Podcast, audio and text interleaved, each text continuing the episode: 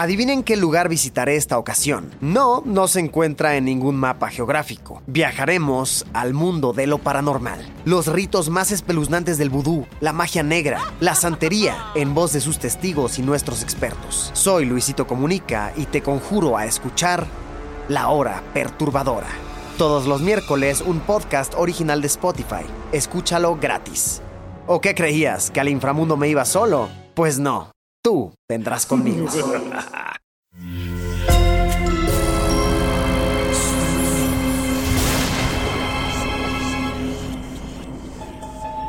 Portal Sonoro no se hace responsable de las visiones, pesadillas o encuentros cercanos del cuarto tipo que puedan suceder antes, durante o después de la experiencia. Para una experiencia sonora completa recomendamos audífonos para dejarte envolver por el mundo de Stephen. Escucha bajo tu propio riesgo. Stephen baja del taxi frente al hotel. Está en Nueva York para reunirse con su editor y algunos colegas. En la esquina ve a un hombre con un abrigo roído y botella de cerveza en bolsa de papel marrón que se tambalea en la banqueta. Sus movimientos son inestables y su equilibrio parece estar en juego en cada paso. En cualquier momento puede caer. Sus piernas parecen tener vida propia y sus brazos oscilan de un lado a otro tratando de mantener el equilibrio. El hombre parece completamente embriagado. Su mirada está perdida entre los rascacielos. De vez en cuando emite una risa estridente o un grito exagerado que llama la atención de quienes pasan cerca y que evitan a toda costa ser tocados por ese hombre. Stephen lo mira con curiosidad mientras el taxista baja sus maletas. Un perro persigue, furioso al vagabundo. Sus ladridos son amenazantes, pero siempre manteniendo la distancia. La ropa del hombre está sucia y es una capa de prendas caótica, una encima de la otra. Su cabello y su barba están tan descuidados como los callejones de Nueva York. A medida que avanza, se tambalea hacia los transeúntes y parece estar a punto de caer en cualquier momento.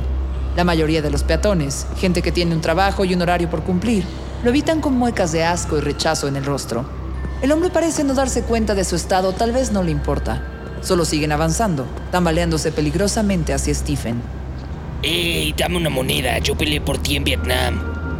Stephen siente el tufo, alcantarilla y alcohol barato. La mezcla de comida podrida, falta de baño, ropa húmeda y mierda es un golpe en su nariz. De inmediato busca en sus bolsillos y le entrega todas las monedas que trae. Que lo disfrutes. El vagabundo desaparece en la calle moviéndose como un barco medio de la tormenta. Stephen entra al hotel.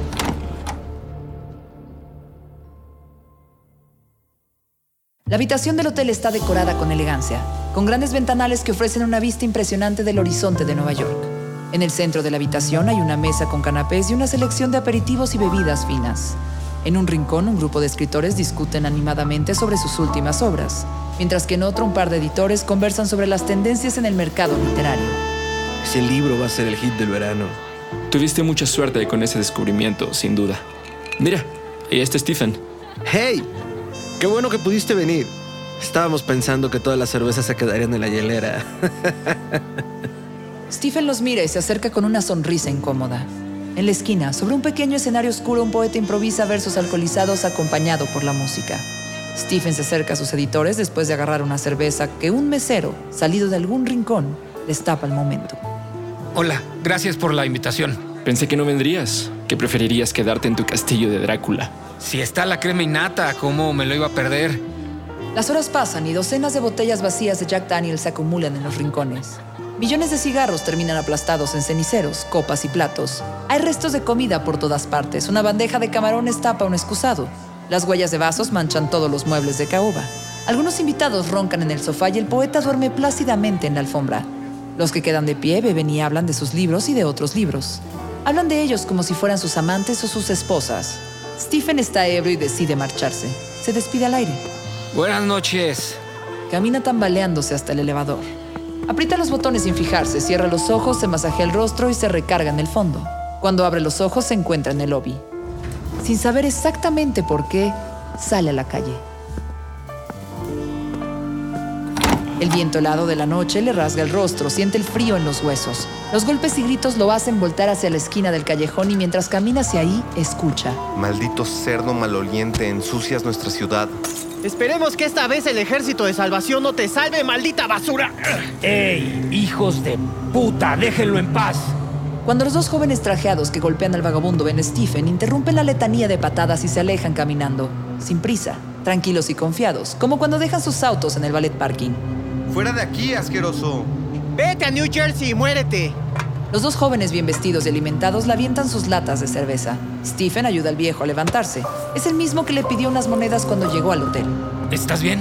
Sí, esos imbéciles ni siquiera saben dar una paliza, malditos chupis. El hombre se recarga y busca algo entre los bolsillos de su abrigo maloliente. Cuando encuentra la botella, sonríe y se la muestra a Stephen. Esta la compraste tú, así que te mereces un trago. El hombre observa a Stephen mientras destapa la botella y se la ofrece. Stephen toma un trago del alcohol más barato que ha bebido. Tú no pareces de por aquí. ¿Qué haces en esta cloaca? Cuestiones de trabajo. Pues hueles más a whisky que yo. ¿Tu trabajo es emborracharte? Yo quiero uno de esos. Eh, pero estoy muy jodido para trabajar. El oído no me funciona bien desde Vietnam. Ni los pulmones, ni los riñones. Creo que fue el puto Napalm. Todo se fue a la mierda en ese lugar y nos destrozó a todos. Sabes, mi cabeza nunca volvió a ser la misma. Maldito agente naranja que nos dijeron que no nos haría nada. Maldito Lyndon Johnson. El veterano tiene un acceso de tos cancerígena. Se aferra a la botella, la aprieta esperando que el ataque pase. ¿Por qué Dios es tan cruel, eh? He sobrevivido a todos mis seres queridos, pero no a aquellos a los que odio. Soy tan viejo y tan feo que los perros me ladran y los malditos adolescentes me arrojan piedras. Hace meses que solo me alimento de sobras y más de 10 años que no tengo una comida decente. Vago por esta maldita ciudad y no hay un puto lugar que pueda llamar hogar. Esta noche dormiré en una banca de Central Park o en cualquier agujero sin techo que me proteja de la lluvia. Sabes, desde la guerra estoy cubierto de llagas, tengo la espalda jodida y cuando meo sale sangre donde no debería salir sangre. Mi puto corazón está más vacío que esa botella. No odio a Dios, pero me temo que no es mi amigo. Este podría ser tú si no hubieras tenido un poco de suerte en la vida, Stephen. Nueva York despierta y Stephen y el vagabundo siguen en el callejón. La ciudad se llena de luz y ajetreo, gente con prisa, corbata y portafolios. Gente con obligaciones, deudas y sueños que caminan con prisa. Sí, Dios tiene un sentido del humor muy peculiar. Puede poner delante de ti un diamante y a cambio dejarte ciego para que lo busques a tientas. Es verdad. En realidad, aunque no lo creas, cuando lo pienso, tengo algunas cosas por las que sentirme agradecido. Hace un día extraordinariamente bello, nos hemos bebido toda mi reserva y visto el amanecer, y aunque he fracasado en muchos sentidos, tengo una vista excelente. ¿Qué sería de mí si fuera ciego? ¿Qué mierda estás haciendo aquí con un puto vagabundo? Deberías ir al buffet con los editores y venderles otra puta novela. Firmar ese nuevo contrato y vender los derechos para que hagan la puta película. Stephen encoge los hombros y observa al veterano que cierra los ojos y extiende los brazos. Bajo sus párpados, la oscuridad es terrible, sofocante y confusa. La idea de lo que podría sucederles a mis viejos y frágiles huesos a causa de una caída me aterroriza. Pero lo que más me da miedo es cerrar los ojos, porque todo vuelve a mi cabeza.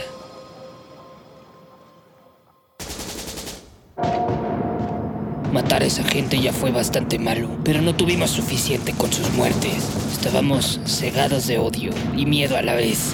Arrastrábamos los cadáveres del interior de las casas, los rociamos con gasolina y les prendimos fuego. Incendiamos cada puta aldea, todos los cuerpos. Mujeres, niños, ancianos. Mis compañeros descuartizaron hombres como si fueran malditos pollos asados. Otros dos los colgaron de un puente como si fueran putos muñecos de Guy Fawkes. Le abrimos el vientre a machetazos a mujeres embarazadas. Cortamos lenguas, cercenamos cuerpos, violamos adolescentes. Eso veo cuando cierro los ojos. A veces sueño que estoy en una jungla densa y escucho el sonido de las armas. Puedo oír a mis compañeros gritando y sintiendo el miedo y la angustia que sentía en ese momento. Casi siempre despierto sudando y gritando. No puedo quitarme de la mente los rostros inocentes. Por eso me merezco todo esto. Por eso nunca pongo resistencia cuando aparecen esos malditos chupis. Podría matarlos, ¿sabes? Todavía cargo mi cuchillo. Es el mismo de la guerra y siempre está afilado, pero, pero nunca lo saco. Míralo. Stephen observa el arma que brilla con el sol, el filo y los dientes listos para atravesar la piel y romper tendones y músculos. Parece el de Rambo. Rambo era un niño de guardería comparado con mi escuadrón. Su historia es un cuento de hadas cuando sabes lo que realmente pasó allá. Por eso te digo que sería muy fácil matarlos, aún con todos mis dolores. Podría romperles el cuello en un instante. Podría destrozar sus costillas fácilmente con un solo golpe y ni siquiera haría ruido. podrían dejar sus cadáveres tirados en el contenedor de basura del callejón para que se convirtieran en comida para las ratas, dejar que los devoren hasta que solo queden huesos que ningún forense sería capaz de identificar. Pero recibo mi castigo, estoy de acuerdo con él. Vivo mi penitencia por lo que hice. Este tipo es peligroso, está loco y aquí estás tú, en un puto callejón, hablando con un veterano, como si no hubiera un estofado listo para ti en el puto hotel. Vámonos de aquí. ¿Qué estás buscando aquí en el piso junto a las ratas? ¿Algo de inspiración? ¿Alguna metáfora? ¿Una lección? Aquí no hay nada que aprender, imbécil. Stephen se levanta lentamente. Lo siento, amigo, pero me tengo que ir. Sí, tu mundo te espera. Ha sido un gusto. Lo mismo digo, y, y quizá, no sé, tal vez deberías de salir de ese infierno. Ya ha sido demasiado castigo, ¿no crees? Quizá la próxima vez que aparezcan esos idiotas deberías asustarlos, que sepan quién eres. Te mereces reconocimiento, no burlas. Quizá tengas razón. La vida es una mierda, pero aún puedo agradecer que tengo vista del lince. El veterano voltea al horizonte. La luz del sol inunda su mirada y parece inundar también su mente. Sonriente señala el cielo azul, las banquetas llenas de gente. Sigue con la mirada y una sonrisa, el vuelo de un pájaro de un árbol a otro, y por un instante parece olvidar las llagas, el dolor de espalda y los recuerdos de guerra que lo atormentan. Hasta luego. Gracias por tu servicio, soldado. El veterano sonríe. Stephen camina hacia el hotel. Le duelen los huesos de pasar la noche sentado en el concreto. Después de un largo baño reparador, Stephen se dirige a la habitación donde están sus colegas del mundillo literario, tan lejano de la realidad y tan a salvo de la realidad. En la fiesta hay nuevos escritores, poetas prometedores, vendedores de bestsellers y en un rincón, Stephen descubre la mucama que va limpiando algo del desastre que se genera cada segundo en esa habitación. Esa mujer debe preguntarse cómo gente tan despreciable como ustedes es capaz de escribir historias que no te dejan cerrar el libro, que te hacen desear que no terminen nunca. Probablemente piense cómo alguien tan aburrido como tú es capaz de escribir sobre monstruos tan terribles. O como un hombre desagradable y frío como ese de la esquina, que ahora se atraganta con los mariscos manchándose la corbata. Puede inventar personajes tan reales que te dan ganas de llorar cuando pierden la vida. O cómo alguien tan amargo y cínico como tú, Stephen, puede lograr que una persona ame y sufra tanto con cosas que no son reales. La fiesta continúa igual que la noche anterior. Las botellas se desparraman como los invitados por todos los sillones. Los ceniceros rebosan, las camisas se manchan, las corbatas se aflojan, las risas se convierten en muecas. Las piernas fallan y las bromas se eternizan en balbuceos que no terminan las frases. Ante el ruido de las sirenas, los invitados que aún están de pie se asoman con curiosidad infantil a las ventanas. El color rojo y azul se refleja en sus rostros. Deberíamos bajar a ver qué pasa, ¿no? Sí, probablemente sea alguna escena de uno de tus libros, Stephen. Stephen sonríe y se termina el whisky. Los tres salen de la habitación. Stephen y los editores atraviesan el lobby con un paso decidido y caminan hacia la esquina. Hay una cinta amarilla de la policía impidiendo el paso. Dos ambulancias y tres patrullas. Los policías los detienen del otro lado de la cinta. Desde ahí pueden ver los cuerpos en el piso, desmembrados, los brazos por un lado, las piernas por otro, los enormes charcos de sangre brillando con las luces, los rostros desencajados y las vísceras expuestas ensuciando las camisas blancas de dos jóvenes. La mirada de Stephen vaga entre los dos cuerpos, los movimientos de la policía y los paramédicos, hasta que sus ojos se detienen en una de las paredes. Hay algo escrito en ella, con sangre. Un escalofrío recorre su cuerpo al leerlo. Todavía tengo mis ojos. Todavía tengo mi cuchillo. Esto es tu culpa. Los paramédicos suben los torsos desmembrados a las camillas. Los policías embolsan las articulaciones sin cuerpo. La gente alrededor balbucea frases sin sentido, llenas de miedo. Esto parece obra tuya, Stephen. Stephen voltea a ver a su editor. Lo mira fríamente. Sonríe con una sonrisa gélida. Sí, lo es. Este episodio está inspirado en los relatos El mendigo y el diamante y en la dedicatoria, ambos partes de Pesadillas y Alucinaciones, publicado en 1993.